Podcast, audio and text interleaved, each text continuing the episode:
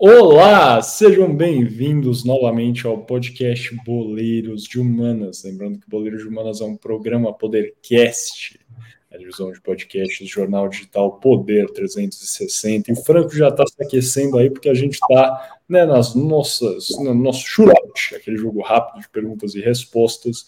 Hoje falamos sobre a Argentina, a crise na Argentina, tanto econômica quanto no futebol e as eleições teremos aí, né, no dia 13 de agosto, essa próxima segunda-feira, as eleições primárias na Argentina, pensando nas eleições gerais em outubro deste ano. Primeira pergunta aí das alternadas, Franco, pode fazer, meu amigo. Posso fazer? Tá bom, cara. Vai. Eu quero que todos se preparem. É... Vamos lá. A Argentina, ela foi campeã da Copa do Mundo diversos fatores ajudaram a Argentina a ser campeã da Copa do Mundo e diversos fatores cósmicos. Um dos fatores cósmicos que fizeram a Argentina ser campeã da Copa do Mundo foi algo que o Miguel Galute Rodrigues mencionou no último bloco, que é a teoria do efeito borboleta ou do efeito Ribamar. O que é a teoria do efeito Ribamar? É a teoria que fala sobre o jogo entre Vasco e Defensa e Justiça pela volta da Sul-Americana de 2020. O jogo aconteceu no estádio de São Januário, na qual o Vasco ele precisava de uma simples vitória para poder avançar de fase. E o Ribamar ele perde quatro chances inacreditáveis. O que acontece? O Defensa Justiça avança de fase com a falha do goleiro do Vasco. Após isso, o Defensa Justiça é campeão da Sul-Americana e o River Plate chama de volta é, Enzo Fernandes, que estava emprestado ao clube é, do Defensa e Justiça. O Enzo ele se destaca com a camisa do River Plate e vai para a Europa. Ele é convocado para a Copa, ele começa na reserva. O que acontece? A Argentina perde o primeiro jogo para a Arábia Saudita. Então, Enzo Fernandes é prontamente colocado no time titular da Argentina. E após isso, a Argentina é, passa de fase, inclusive, com um belo gol do Enzo Fernandes. E ele vira um dos principais jogadores da Argentina, fazendo com que a Argentina fosse campeã mundial e que ele conseguisse uma das maiores vendas da história, uma venda astronômica para o Chelsea. É, então, eu tenho uma pergunta muito simples para você, Miguel, e é extremamente simples sobre a teoria do efeito Ribamar. Qual era o nome do goleiro do Vasco que falhou no jogo entre Defensa e Justiça e Vasco da Gama? Opção A, Lucão. Opção B, era o goleiro House. Opção C, era o goleiro Batman. Ou a opção D, era o goleiro Fernando Miguel?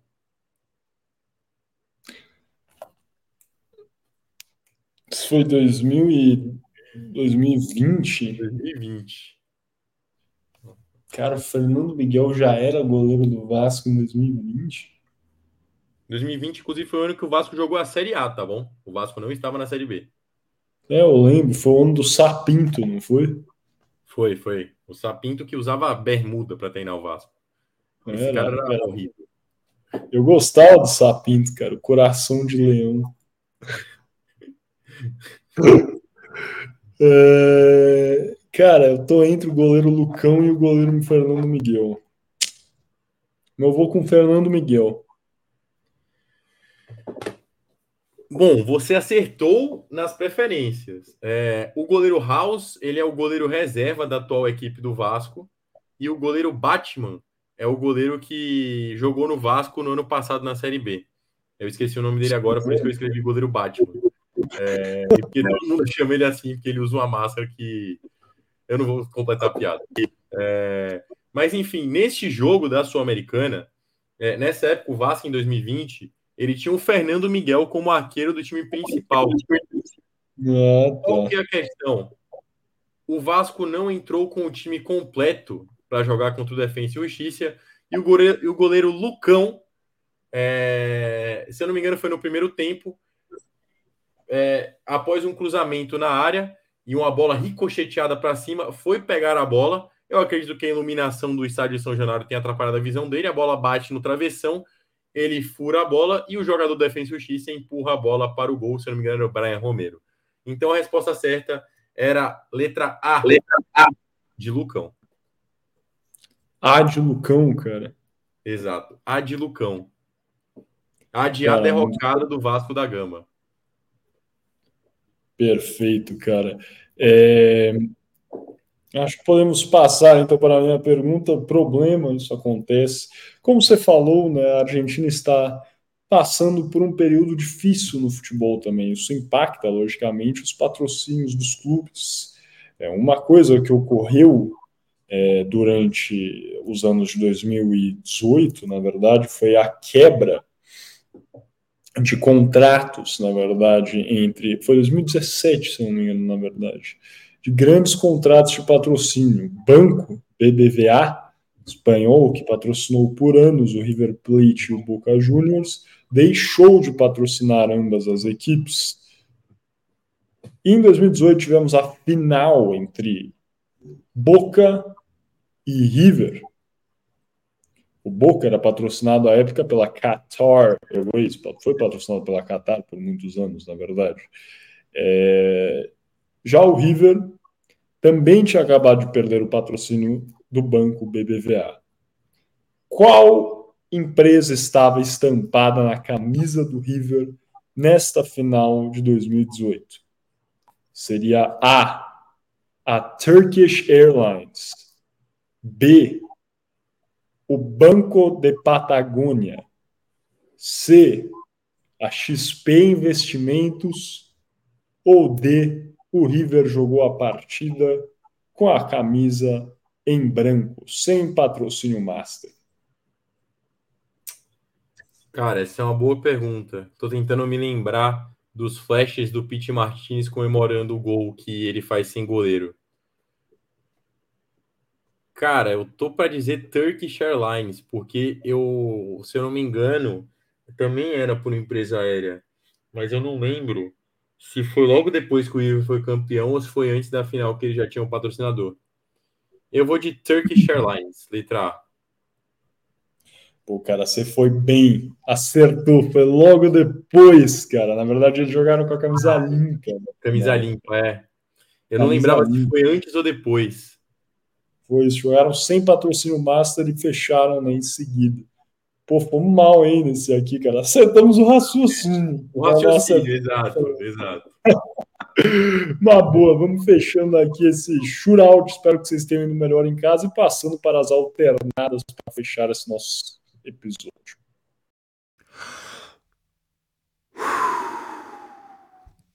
Sejam bem-vindos, então, novamente aqui ao Boleiros de Humanas, para fechar aqui esse nosso episódio número 60, em homenagem aí, na verdade, à Argentina. Não é uma homenagem, mas estamos fazendo aí em preparação às eleições, as primárias que teremos na Argentina agora, e também nesse momento futebolístico que vive a Argentina e a crise também econômica, com certeza.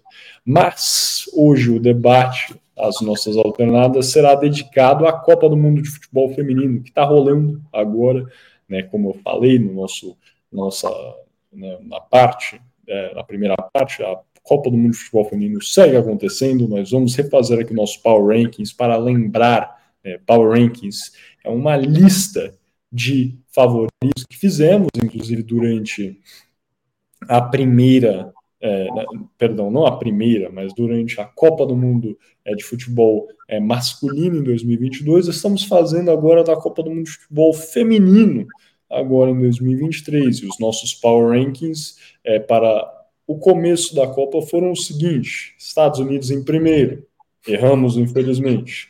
Alemanha em segundo, também erramos. Mas eram duas fortes seleções, vale a pena reafirmar. É, espantoso a Alemanha ter passado da primeira fase, uma grande zebra, na verdade. Tivemos então Inglaterra em terceiro, aí fomos bem. Espanha em quarto, também bem.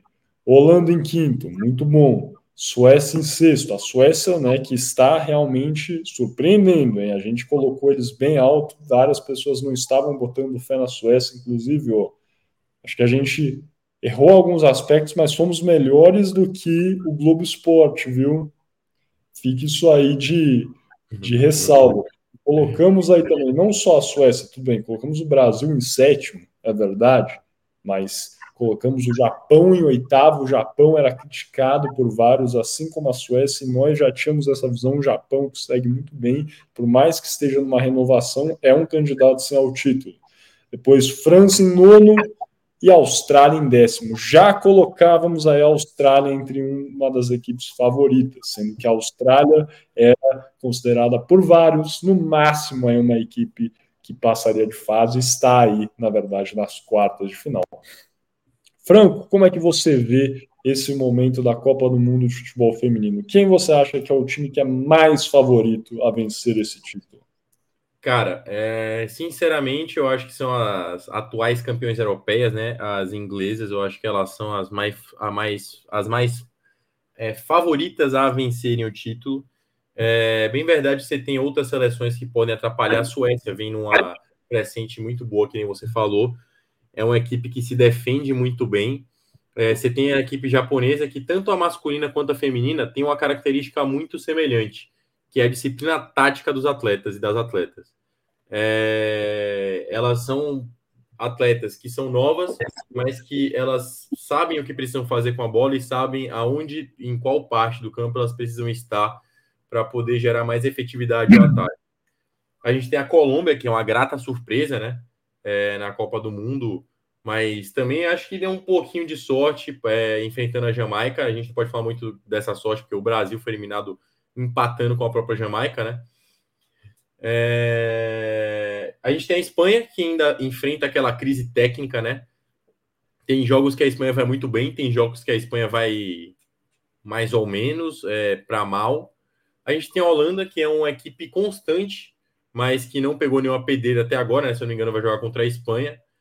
É, é isso mesmo. E eu acho que assim, sendo totalmente sincero para você, Mix, eu acho que o título não sai de Inglaterra ou Espanha. Por que, ah, que é? eu não acho que saia de uma dessas duas?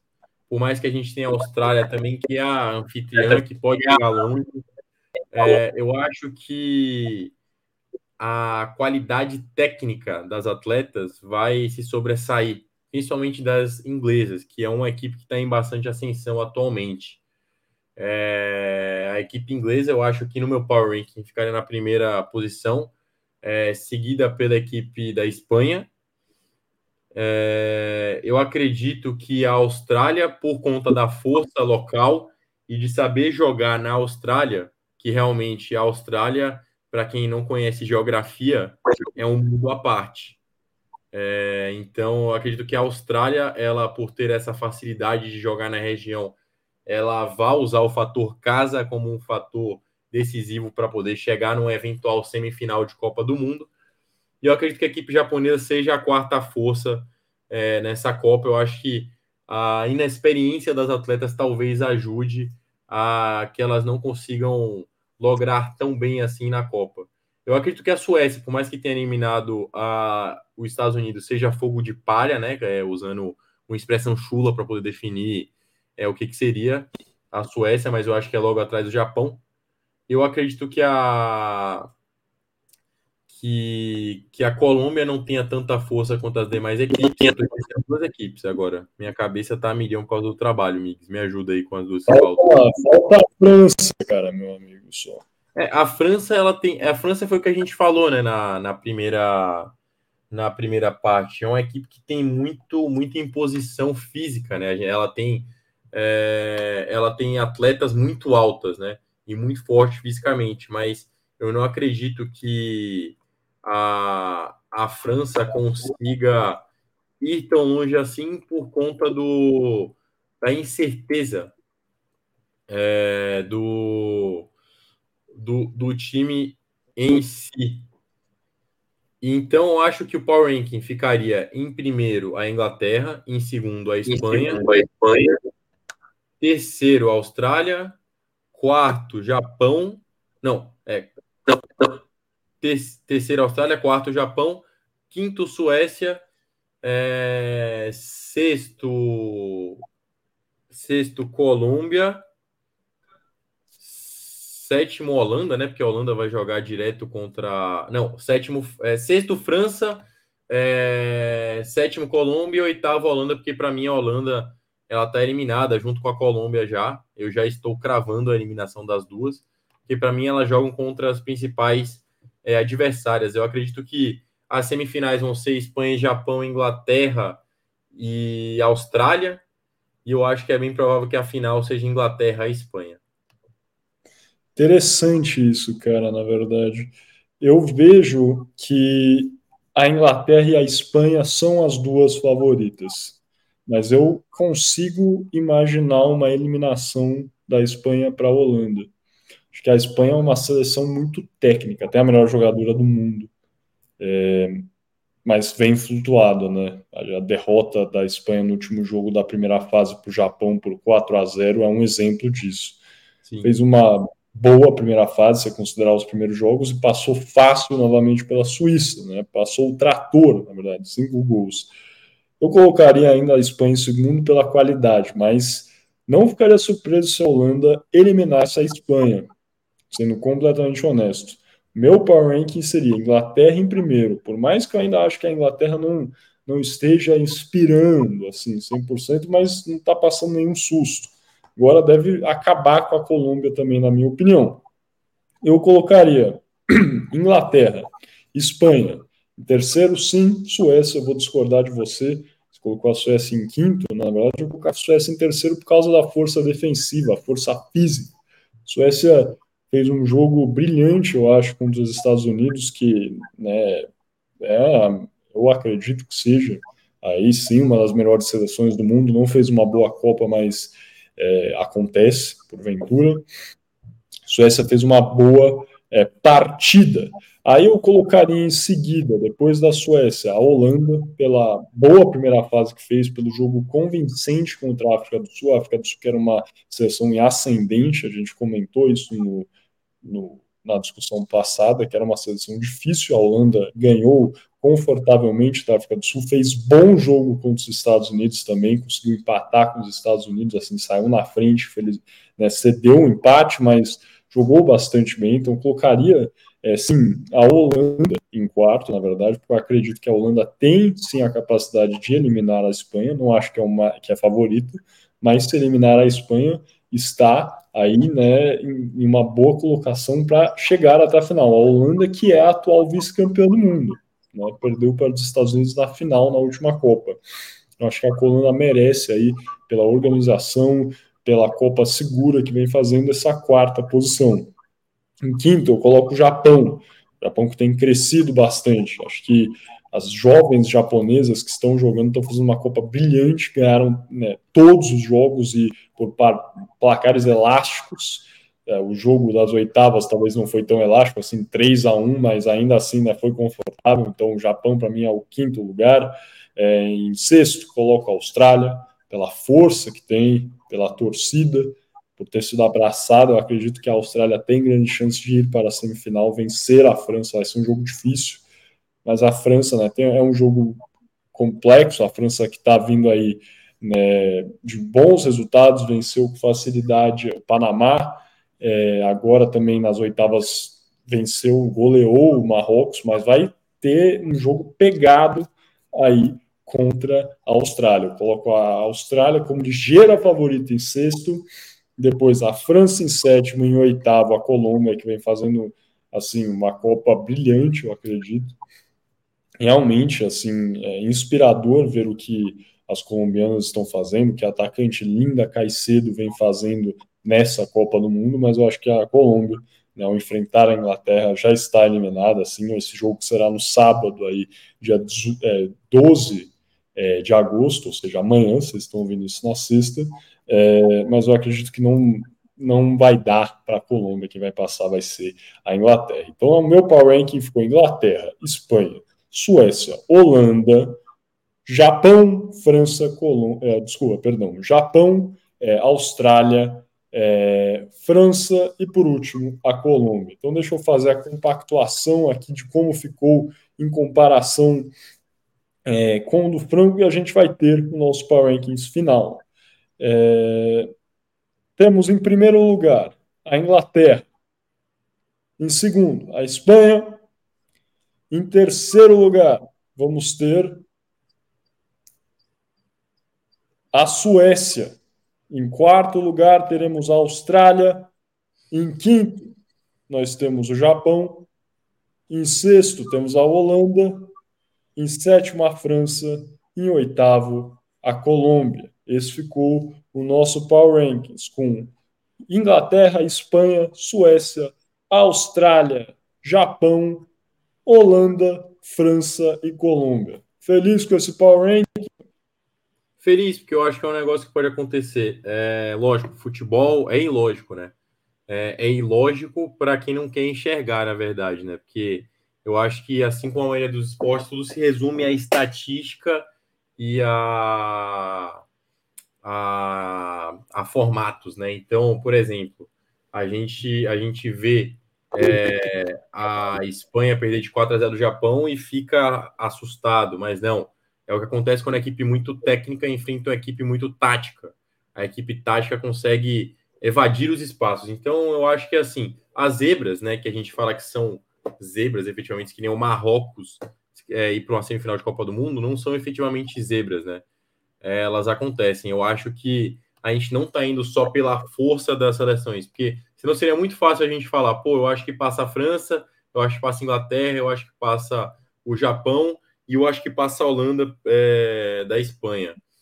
É, porque a Holanda está muito mais organizada do que a Espanha. Eu acho que isso pode acontecer, inclusive, é, por conta da organização, união das atletas mas eu acho que a gente está colocando algo mais nivelado, assim, com o Japão surgindo como, como um bom candidato, é, a Holanda também surgindo como um potencial candidato, a Inglaterra, que seja o favorito para nós dois, e a Austrália também surgindo com o fator casa, que, assim, a gente sabe que na Copa do Mundo é um fator muito importante, né? É, eu tenho a teoria que na Copa de 2014 o Brasil só chegou na semifinal porque estava jogando no Brasil se estivesse jogando em qualquer outro lugar, a gente teria sido eliminado muito antes do que numa semifinal de Copa do Mundo. Perderia para o Chile?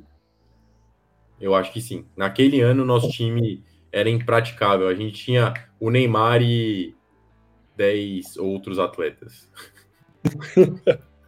Beleza, vamos fechar assim então. Muito obrigado vocês que assistiram a gente até aqui. Gostaram? Curte aí, deixa seu comentário, compartilha com quem vai gostar desse conteúdo. Se não gostaram, explica por que, que a gente com certeza vai ler e vai usar isso para melhorar ainda mais aqui o Boleiro de Humanas. Muito obrigado, conto com vocês e até a próxima.